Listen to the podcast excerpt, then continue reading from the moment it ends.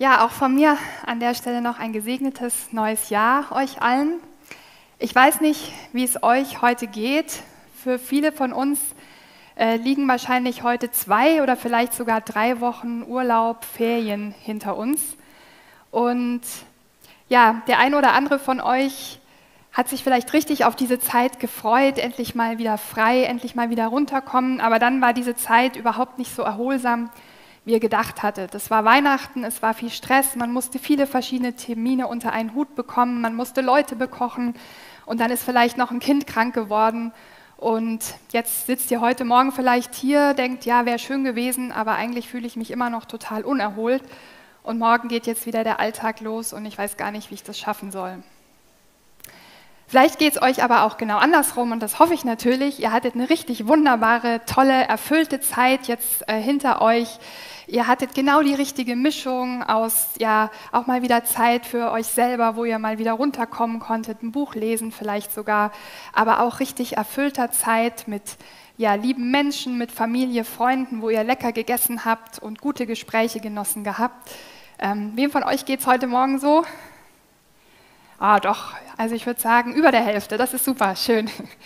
Vielleicht habt ihr aber trotzdem so ein bisschen ja, die Frage, wie geht es jetzt ab morgen weiter? Weil ihr die Erfahrung gemacht habt, oft ist es so, wenn man so erholsame Zeit hatte, dann verpufft die doch leider wieder schnell.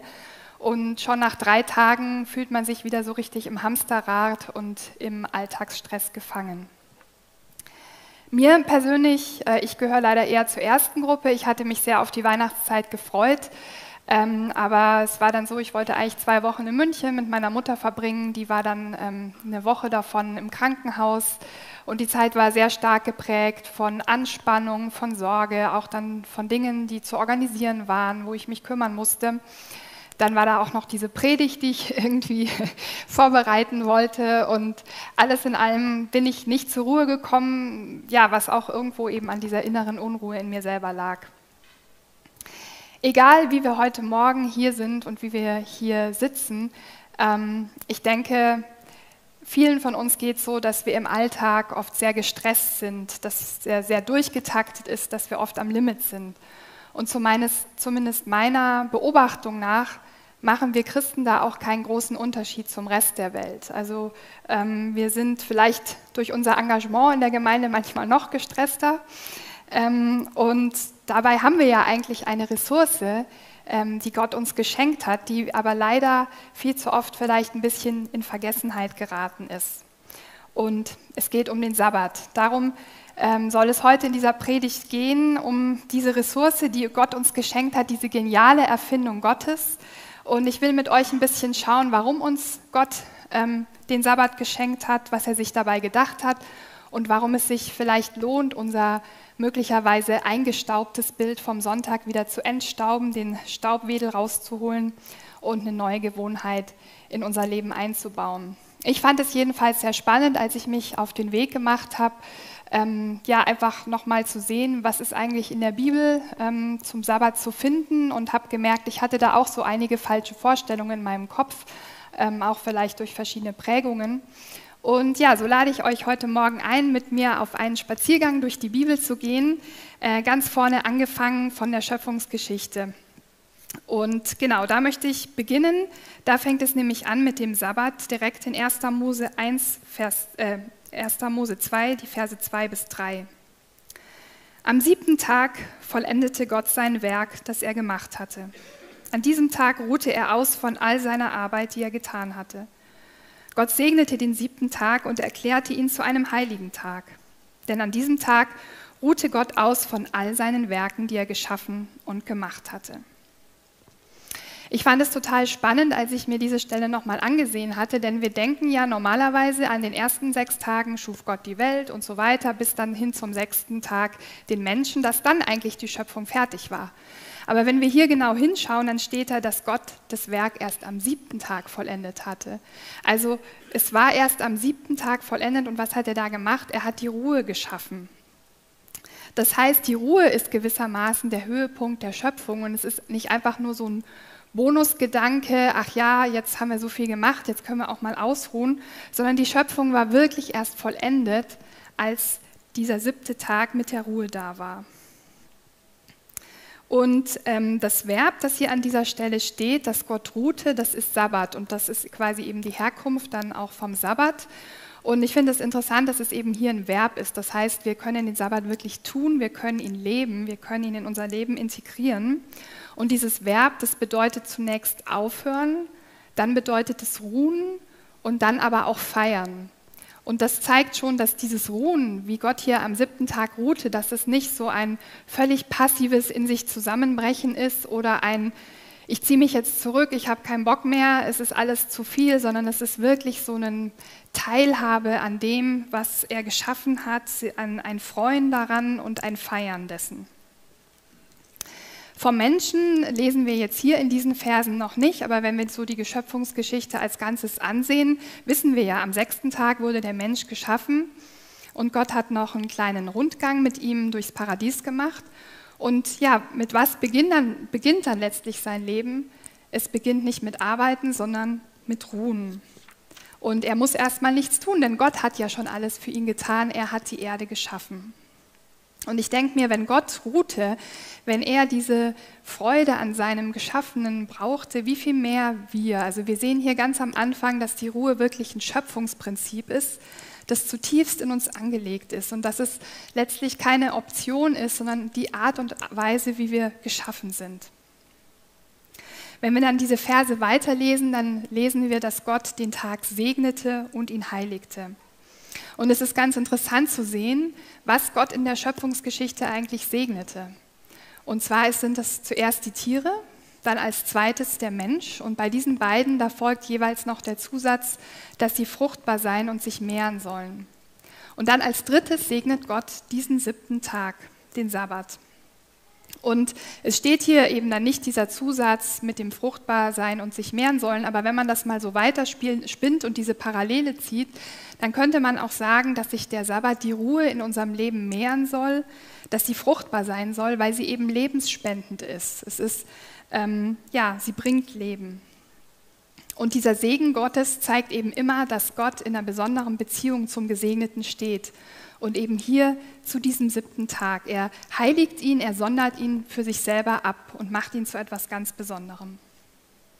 Also wir sehen hier ganz am Anfang, die Ruhe ist gesegnet und der siebte Tag ist nicht einfach nur eine Pause, sondern wirklich der Höhepunkt der Schöpfung und der Woche.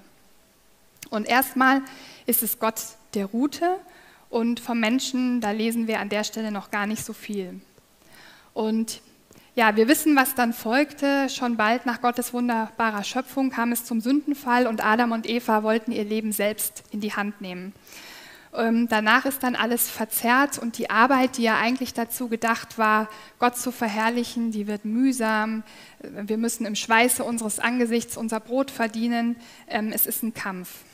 Und entsprechend passiert auch was mit dem Sabbat. Der Mensch ist nämlich immer mehr versucht, den Sabbat einfach zu streichen, diesen siebten gesegneten Tag der Woche. Und zwar entweder aus dem Grund, weil er die Angst hat, es anders einfach nicht zu schaffen. Wenn er nicht ruht, wenn er nicht aufhört, dann kriegt er es einfach nicht hin, dann wird er nicht genügen. Und deswegen muss er weitermachen. Oder aus dem anderen Grund, er will immer mehr. Er kann einfach nicht aufhören. Das, was er hat, genügt nicht. Und man muss weitermachen, die Produktivität steigern. Und weil der Mensch das eben alleine und nicht hinbekommt, ähm, geht es dann weiter. Und wir lesen dann, ähm, dass Gott den Sabbat unter anderem als ein Gebot gibt. Und die zehn Gebote, die kommen an zwei verschiedenen Stellen in den Mosebüchern vor. Und ähm, ich will heute Morgen auch kurz beide Stellen mit euch angucken, weil die Formulierungen nämlich nicht ganz identisch sind. Zunächst mal die wahrscheinlich bekanntere Version aus 2. Mose 20. Du sollst an den Sabbat denken. Er soll ein heiliger Tag sein. Sechs Tage in der Woche darfst du jede Arbeit tun. Aber der siebte Tag ist dein Ruhetag. Er gehört dem Herrn, deinem Gott. An diesem Tag darfst du keine Arbeit tun. Weder du selbst noch dein Sohn oder deine Tochter, dein Sklave oder deine Sklavin, auch nicht dein Vieh oder der Fremde in deiner Stadt. Denn in sechs Tagen hat der Herr den Himmel, die Erde und das Meer gemacht, mit allem, was dort lebt. Aber am siebten Tag ruhte er.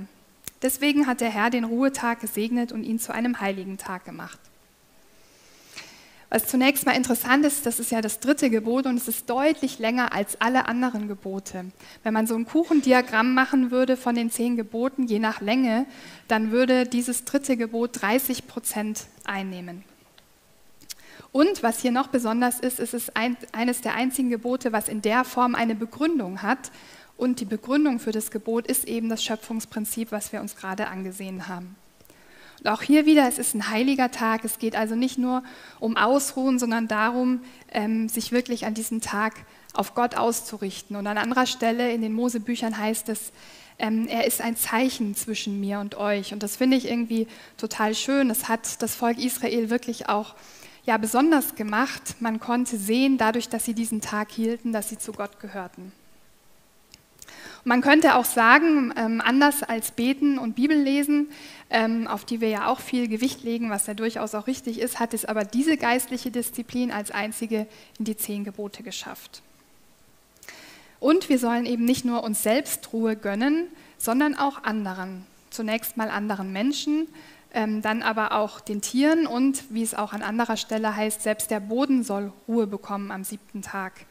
Der Sabbat ist also nicht nur so ein Ego-Trip, was, was wir für uns selber machen und genießen, sondern es ist wirklich, äh, hat auch eine ethische Dimension.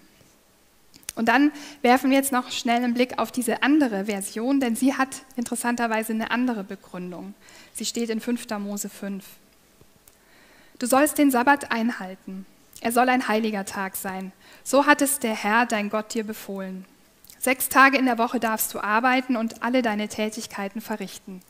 Aber der siebte Tag ist dein Ruhetag. Er gehört dem Herrn, deinem Gott. An diesem Tag darfst du keine Arbeit tun, weder du selbst noch dein Sohn oder deine Tochter, dein Sklave oder deine Sklavin, dein Rind oder dein Esel, auch nicht dein Vieh oder der Fremde in deiner Stadt. Dein Sklave und deine Sklavin sollen genauso wie du ausruhen können. Denk daran, auch du warst einmal ein Sklave im Land Ägypten, aber der Herr, dein Gott, hat dich von dort herausgeführt, mit starker Hand und machtvoll ausgestrecktem Arm. Deshalb hat der Herr, dein Gott, dir befohlen, den Sabbat als Ruhetag zu gestalten. Wir haben also hier bei dieser zweiten Version eine andere Begründung, nämlich nicht das Schöpfungsprinzip, sondern die Erinnerung an die Befreiung aus Ägypten. Und warum war das hier anders? Als Mose hier die zehn Gebote wiederholt, da spricht er, an, ähm, spricht er die Generation an, die als erste wirklich in vollkommener Freiheit aufgewachsen ist. Sie kannte das nicht mehr, was es ist, Sklave zu sein in Ägypten. Und er erinnert sie nun daran, dass Sklaven eben keinen Sabbat haben und dass es ein echtes Privileg ist, frei zu sein.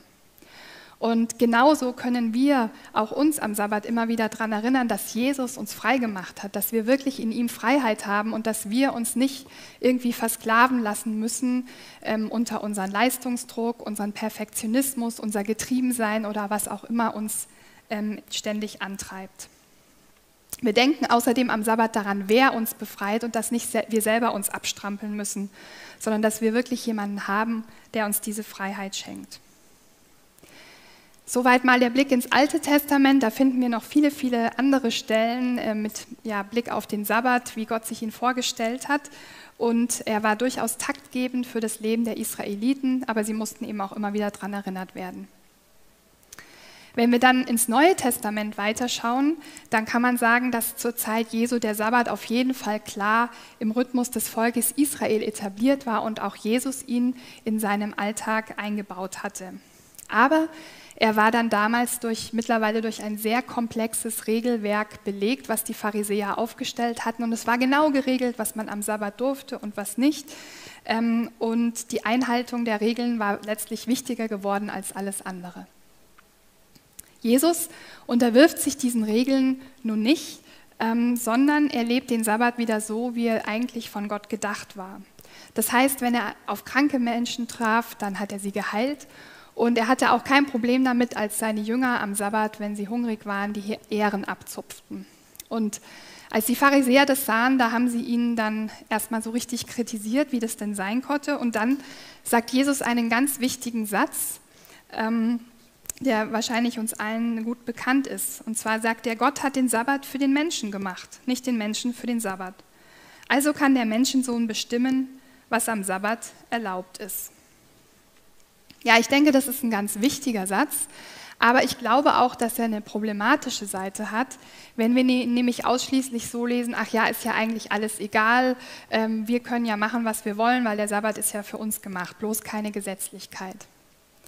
Ich weiß, dass manche von uns vielleicht so aufgewachsen sind mit einer sehr strengen Prägung, wo es so war, dass man am Sonntag ähm, sich dann ganz fein herausputzen musste mit Rüschenkleid und dann durfte man sich nicht schmutzig machen, man durfte nicht spielen, man durfte auch nicht lachen, tanzen oder sonst irgendwas Schönes machen, sondern es war vor allem steif und ernst.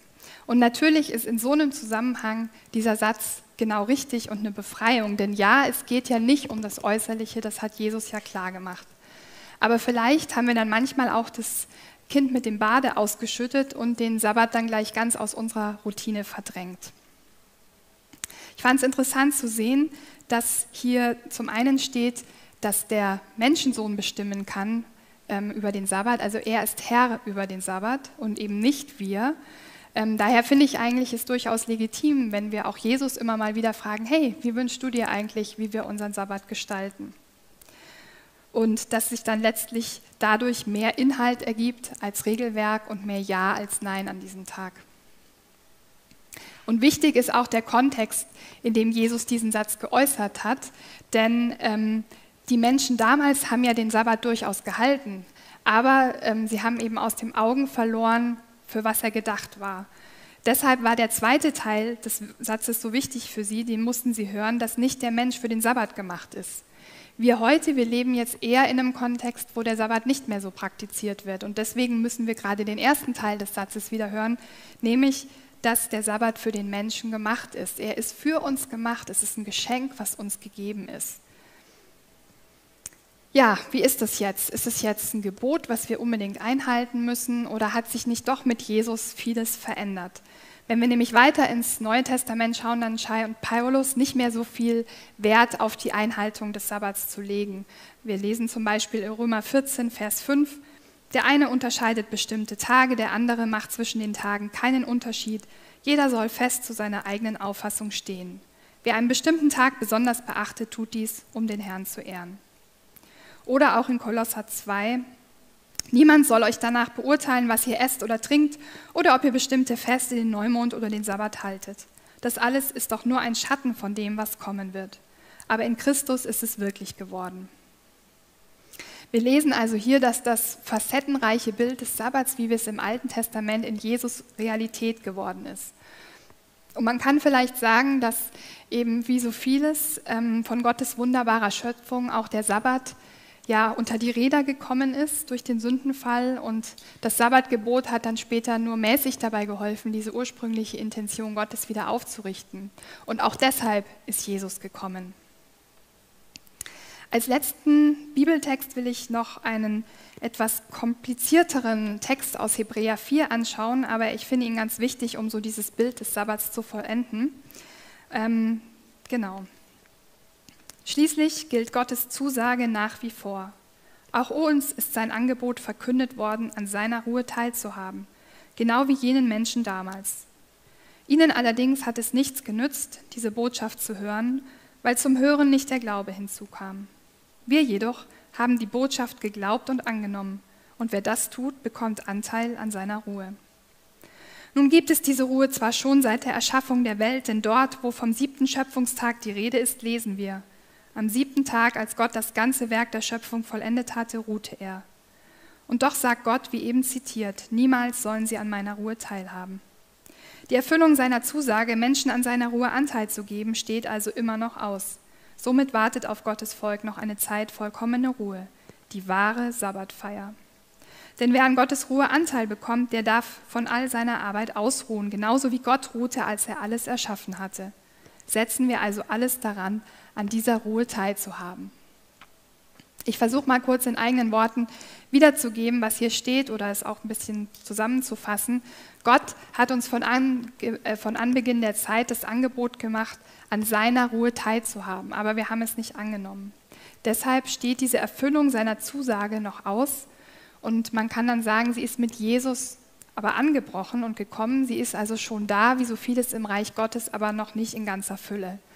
Deshalb wartet diese vollkommene Ruhe der wahren Sabbatfeier noch auf uns und wir sollen alles daran setzen, an ihr teilzuhaben. Und in Vers 3 steht, wie wir daran teilhaben können. Wir, die wir glauben, gehen in diese Ruhe ein. Der Sabbat, wie er also ursprünglich von Gott gedacht war, weist auf eine noch größere Ruhe hin, die in Jesus angebrochen ist. Deswegen sagt Jesus auch in Matthäus 11, Vers 28, Kommt her zu mir, alle, die ihr mühselig und beladen seid, ich will euch Ruhe schenken.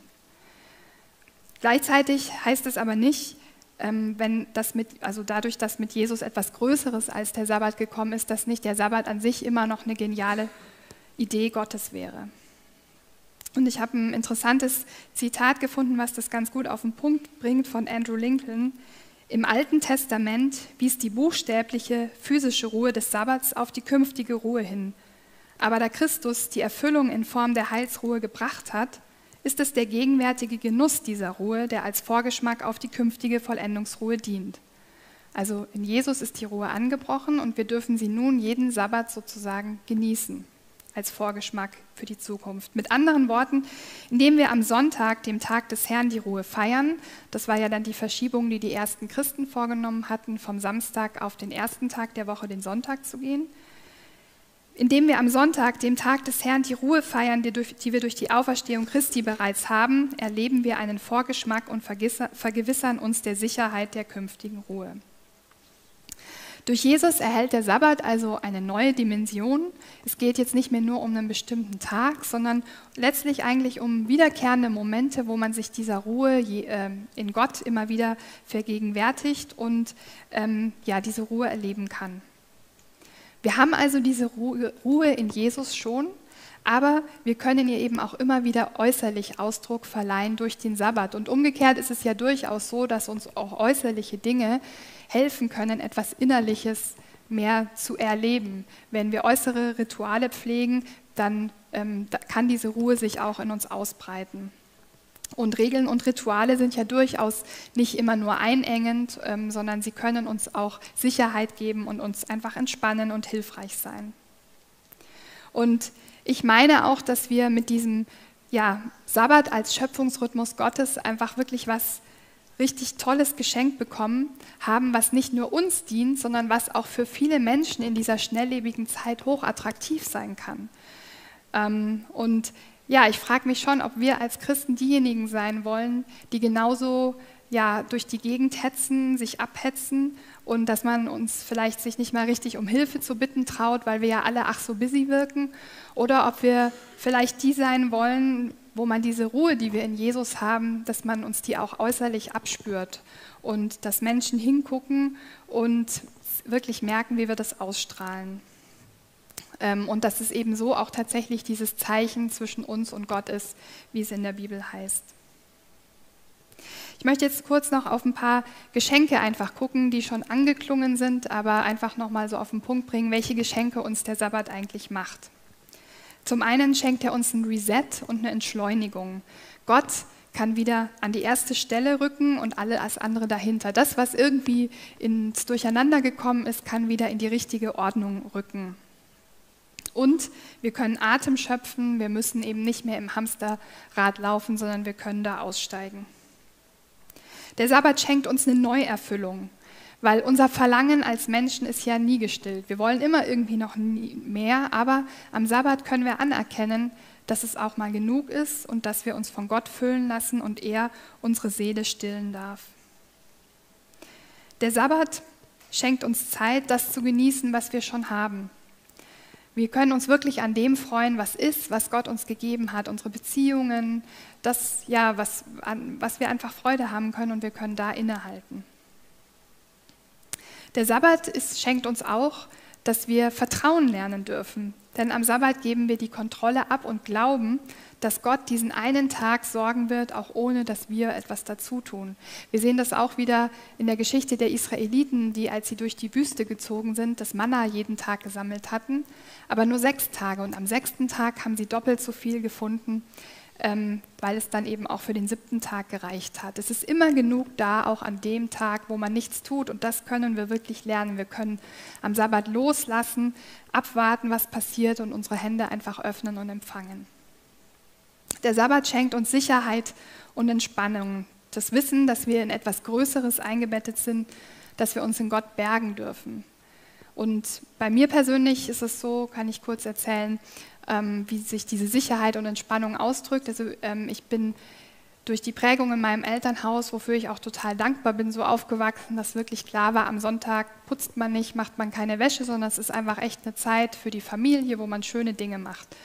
Und einfach allein durch diese Prägung ist es bis heute so, dass ich am Sonntag nicht überlegen muss, boah, was muss ich jetzt noch im Haushalt machen und ist es jetzt vielleicht dreckig und sollte ich nicht noch, sondern ich weiß, nee, heute nicht und das entspannt mich, das gibt mir Sicherheit. Und auch später durch die Prägung so in Jungschau und Jugendgruppe ähm, ja, war einfach irgendwie klar, am, am Sonntag mache ich keine Hausaufgaben und lerne ich nicht. Und das habe ich meine ganze ähm, Schul- und Studienzeit so durchgezogen und für mich war das wirklich entspannend. Das mag auch typabhängig sein, aber ich bin sehr pflichtbewusst und ähm, solange ich einfach weiß, es ist noch was zu erledigen und ich muss noch was tun, dann denke ich immer, ich muss zuerst das tun, bevor ich mich dann auch entspannen darf. Und für mich war das einfach echt Sicherheit zu wissen, nee, ich muss am Sonntag nicht, ich muss da gar nicht überlegen, ich darf heute wirklich das tun, was mir Freude macht. Und das ist eben dann auch der nächste Punkt, das nächste Geschenk, so eine gewisse Nutz- und Zwecklosigkeit. Wir bekommen einen Tag in der Woche wirklich geschenkt, wo wir einfach das tun dürfen, was uns Freude macht, wo wir unproduktiv sein dürfen, wo wir unrentabel sein dürfen, wo wir das Unnütze tun und genießen dürfen. Ähm, wir sind nämlich eben nicht gezwungen, unseren Platz und unseren Wert uns noch zu verdienen, der ist uns schon in Jesus geschenkt. Und deswegen müssen wir an diesem einen Tag nicht funktionieren, sondern wir dürfen einfach sein, wir dürfen uns freuen, wir dürfen die Schönheiten der Welt genießen, Gott erleben und einfach entschleunigen. Und noch ein Geschenk, die Liste ist nicht abschließend, die könnte man wahrscheinlich noch beliebig verlängern, ist Verbundenheit. Der Sabbat ist eine erfüllte Zeit mit Gott und mit anderen. Und das ist nochmal ein ganz wichtiger Aspekt. Der Sabbat ist eben nicht nur so ich alleine in meinem stillen Kämmerchen mit Gott, sondern es ist wirklich eine erfüllte Zeit mit anderen, wo wir feiern, wo wir Menschen treffen. Wenn wir ins Alte Testament sehen, dann ist es immer eine Spiritualität des Zusammenseins, niemals so eine private religiöse Übung und auch im Judentum ist es bis heute so. Und ja, ich hoffe, dass wir gesehen haben, dass es sich lohnt, diesen Sabbat neu zu entdecken und ihn auch in unser Leben zu integrieren. Ich jedenfalls wünsche mir das. Ähm, und der Sabbat ja, ist auch mehr als eben nur keiner erwerbsmäßigen Arbeit nachzugehen. Wir haben ja hier in Deutschland das Privileg, wenn wir nicht gerade im Schichtdienst arbeiten, dass wir normalerweise Samstag und Sonntag frei haben. Aber das ist noch nicht Sabbat. Ähm, und Sabbat ist auch mehr als jetzt nur am Sonntag nicht zu putzen oder die Wäsche nicht zu machen. Aber vielleicht fängt es damit an. Und es geht auch eben nicht nur darum, die Batterien irgendwie wieder aufzutanken, weil wir die ganze Woche durchgerödelt haben und völlig fertig sind und nur noch auf der Couch zusammenbrechen können, um uns dann irgendwie zu erholen, damit wir am Montag uns wieder weiterschleppen können, sondern letztlich ähm, bedeutet es auch der Sabbat, auch den Rest der Woche anders zu leben, weil Ruhe auch ein Mindestmaß an Energie fordert, so paradox es sich vielleicht anhört. Und deswegen ist der Sabbat mehr als nur ein Tag, aber es fängt eben mit diesem einen Tag vielleicht an und wird dann zu einem Lebensstil, sodass uns ein Geist der Ruhe wirklich durch die Woche begleitet und wir nicht mehr nur arbeiten, um dann irgendwie irgendwann an den Punkt der Ruhe zu kommen, sondern wo wir von dem Ort der Ruhe aus unser Leben gestalten. Aber der Sabbat passiert eben nicht einfach. Wir müssen ihn bewusst einplanen und ihn vorbereiten. Wir müssen zu anderen Sachen Nein sagen vielleicht und wir müssen Verantwortung da übernehmen wenn wir da eine Änderung wollen. Und deswegen habe ich euch einfach ein paar Fragen jetzt zum Abschluss mitgebracht, über die wir gleich noch in der Zeit nachdenken können, die einfach als Anregung dienen sollen. Das erste ist, wie kann ich kleine Minisabbate in meinen Alltag einbauen? Vielleicht sind es nur regelmäßig 30 Minuten. Muss kein ganzer Tag sein, aber wie kann ich mal so beginnen, in so einen Sabbatmodus einzusteigen? Und ich denke, es ist klar geworden, dass Sabbat auch dann was anderes ist als jetzt so diese klassische stille Zeit. Denn das findet sich auch äh, in der Bibel, der Sabbat ist ein Vergnügen. Ähm, das ist in Jesaja 58, wo steht: Betrachte den Sabbat als ein Vergnügen und, das, und halte den heiligen Tag des Herrn in Ehren. Dann wirst du am Herrn dein Vergnügen haben, oder in der Luther-Übersetzung heißt es so schön: Dann wirst du deine Lust am Herrn haben. und ich lasse dich über die Höhen des Landes schreiten und das Erbe deines Vaters Jakobs genießen. Und ich finde das eine total tolle Stelle, einfach dieser Sabbat. Es ist ein Vergnügen und da ist auch eine Verheißung dran gehängt. Und ja, vielleicht kannst du darüber nachdenken, was füllt meine Seele mit einer tiefen, pulsierenden Freude?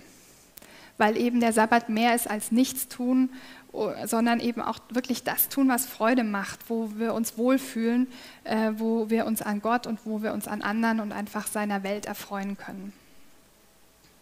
Wie könnte auch eine geistliche Ruhe, also eine erfüllte Ruhe für, für mich in meiner Lebenssituation aussehen? Wie könnte eine Ruhe erfüllt sein? Sie könnte erfüllt sein von Freunden, von Erinnerungen, von Mahlzeiten, von Lachen, von Gesprächen, von Nachdenken, von Ideen, von Spiel, von Freude, von Sinnlichkeit, von pulsierendem Leben, letztlich von Gott. Die nächste Frage ist, wie kann ich die Verbundenheit leben mit Gott und mit anderen Menschen?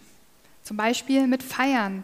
Mahlzeiten sind eine wunderbare Sache und das sind Mahlzeiten, wo es weniger darum geht, dass man jetzt eine elaborierte Speisenfolge sich ausgedacht hat, sondern wo man einfach zusammenkommt, am Tisch zusammensitzt und das Leben feiert. Wie könnte ein Tag aussehen, der sich von den anderen Sechsten klar unterscheidet? Aber vielleicht auch die Kehrseite, wie müssten die anderen sechs Tage aussehen und sich verändern, damit dieser eine Tag so wirklich zum Leuchten kommt? Und was kann mir dabei helfen, eine klare Grenze zwischen Arbeit und Ruhe zu ziehen, also so einen Stopp anzubauen? Denn wir haben ja oft die Schwierigkeit, dass man ja nie fertig ist. Man könnte immer noch was tun und ja, man schiebt die Ruhe immer auf, weil man nur schnell noch und jetzt noch ganz kurz und gerade nur noch. Und dann kommt die Ruhe eben nie. Und deswegen kann es helfen, so einen klaren Stopp vielleicht auch als Ritual einzubauen zu sagen, dann höre ich wirklich auf und lasse den Stift liegen, egal was noch zu tun ist.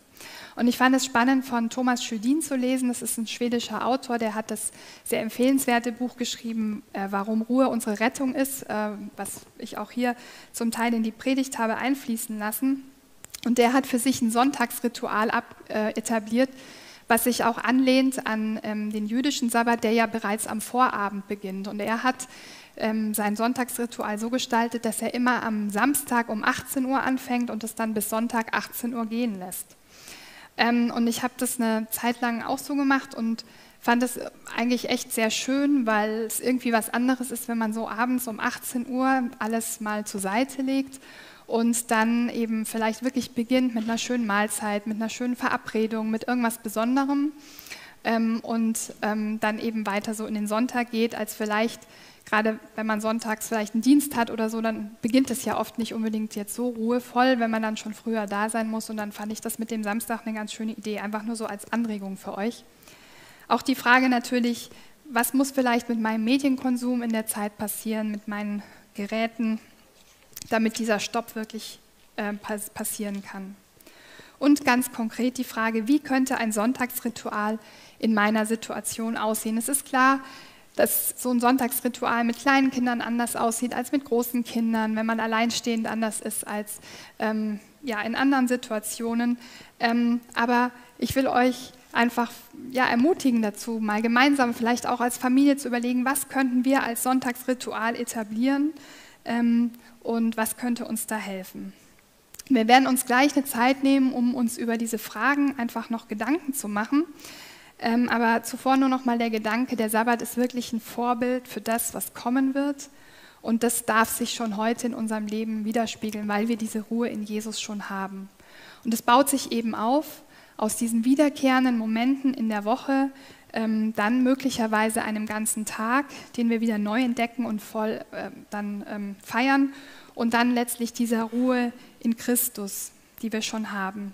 Wobei eben Ruhe, und das ist mir nochmal wichtig zu betonen, nicht mit Stille, Einsamkeit, in sich Gekehrtheit gleichzusetzen ist, sondern eben wirklich mit diesem pulsierenden Leben. Und ich würde mich total freuen, wenn wir uns ja gegenseitig da inspirieren könnten, wenn ich ja, hören würde, wie vielleicht der ein oder andere anfängt, ein Sonntagsritual zu entwickeln, wie wir in den Gemeinschaftsgruppen uns darüber austauschen, Ideen weitergeben, experimentieren, vielleicht mal was ausprobieren, dann auch wieder verwerfen, aber einfach diesen Tag wieder neu entdecken. Und ja, lasst uns aber wirklich diesen Schöpfungsrhythmus Gottes wieder ernst nehmen und als etwas Positives in unser Leben integrieren für uns selbst, aber dann eben auch wirklich als Inspiration für andere, als Ruhepol und Leuchtturm, wo andere ähm, ja auch irgendwo was von dieser Ruhe abspüren können. Lasst uns wirklich diejenigen sein, die das Leben feiern und nicht diejenigen, die nur durch die Gegend hetzen. Und welche Zeit wäre besser als jetzt zu Beginn des Jahres, sich da vielleicht was vorzunehmen, etwas am Lebensstil zu ändern und ähm, Änderungen vorzunehmen. Ich jedenfalls wünsche mir das sehr. Ich predige hier jetzt nicht irgendwas, was ich schon vollkommen irgendwie äh, integriert hätte in mein Leben. Ich wünsche mir das selber, einfach mehr von dieser Ruhe in Christus in meinem Alltag zu haben und zu spüren. Und ähm, lasst uns wirklich so einen Sehnsuchtsort schaffen, der anders als der nächste Urlaub irgendwo erst in vier Monaten liegt oder so, sondern lasst uns wirklich diesen Ort schaffen, zu dem wir jederzeit kommen können. Und jetzt ganz zum Schluss ähm, habe ich einmal noch ein Zitat von Del Ellender ähm, mitgebracht, das ich einfach finde, dass das sehr gut so auf den Punkt bringt, was der Sabbat ist. Der Sabbat ist eine Einladung dazu, in die Freude einzutauchen. Der Sabbat, wenn wir ihn erleben, wie Gott ihn sich gedacht hat, ist der beste Tag unseres Lebens. Ohne Frage ist es der beste Tag der Woche. Es ist der Tag, den wir am Mittwoch, Donnerstag und Freitag herbeisehen und der Tag, an den wir uns am Sonntag, Montag und Dienstag zurückerinnern. Es kann natürlich auch jeder andere Tag sein. Der Sabbat ist die heilige Zeit, wenn wir feiern, spielen, tanzen, Sex haben, singen, beten, lachen, Geschichten erzählen, lesen, malen, spazieren gehen und die Schöpfung in ihrer Fülle betrachten. Nur wenige Menschen sind bereit, sich wirklich auf den Sabbat einzulassen und ihn zu heiligen. Denn ein ganzer Tag voller Entzücken und Freude ist mehr, als die meisten Leute in einem Leben, ganz zu schweigen, in jeder Woche ertragen könnten. Ja, und wie schon gerade angekündigt, ist jetzt einfach noch eine Zeit, ähm, ja, wo wir einfach über diese Fragen nochmal nachdenken können. Sie sollen wirklich Anregungen sein. Es ist jetzt nicht so gedacht, dass man sie nacheinander durcharbeitet, sondern vielleicht bleibt die ein der, ein der ein oder anderen hängen und denkt, ah ja, da würde ich gern mal tiefer gehen. Dann denkt einfach darüber nach und ähm, sprecht mit Jesus darüber. Und im Anschluss, wie der Treli schon gesagt hat, werden wir das Abendmahl feiern. Und im Abendmahl ähm, erinnern wir uns ja an diesen Bund Gottes mit uns, dass er in uns lebt und mit uns verbunden ist.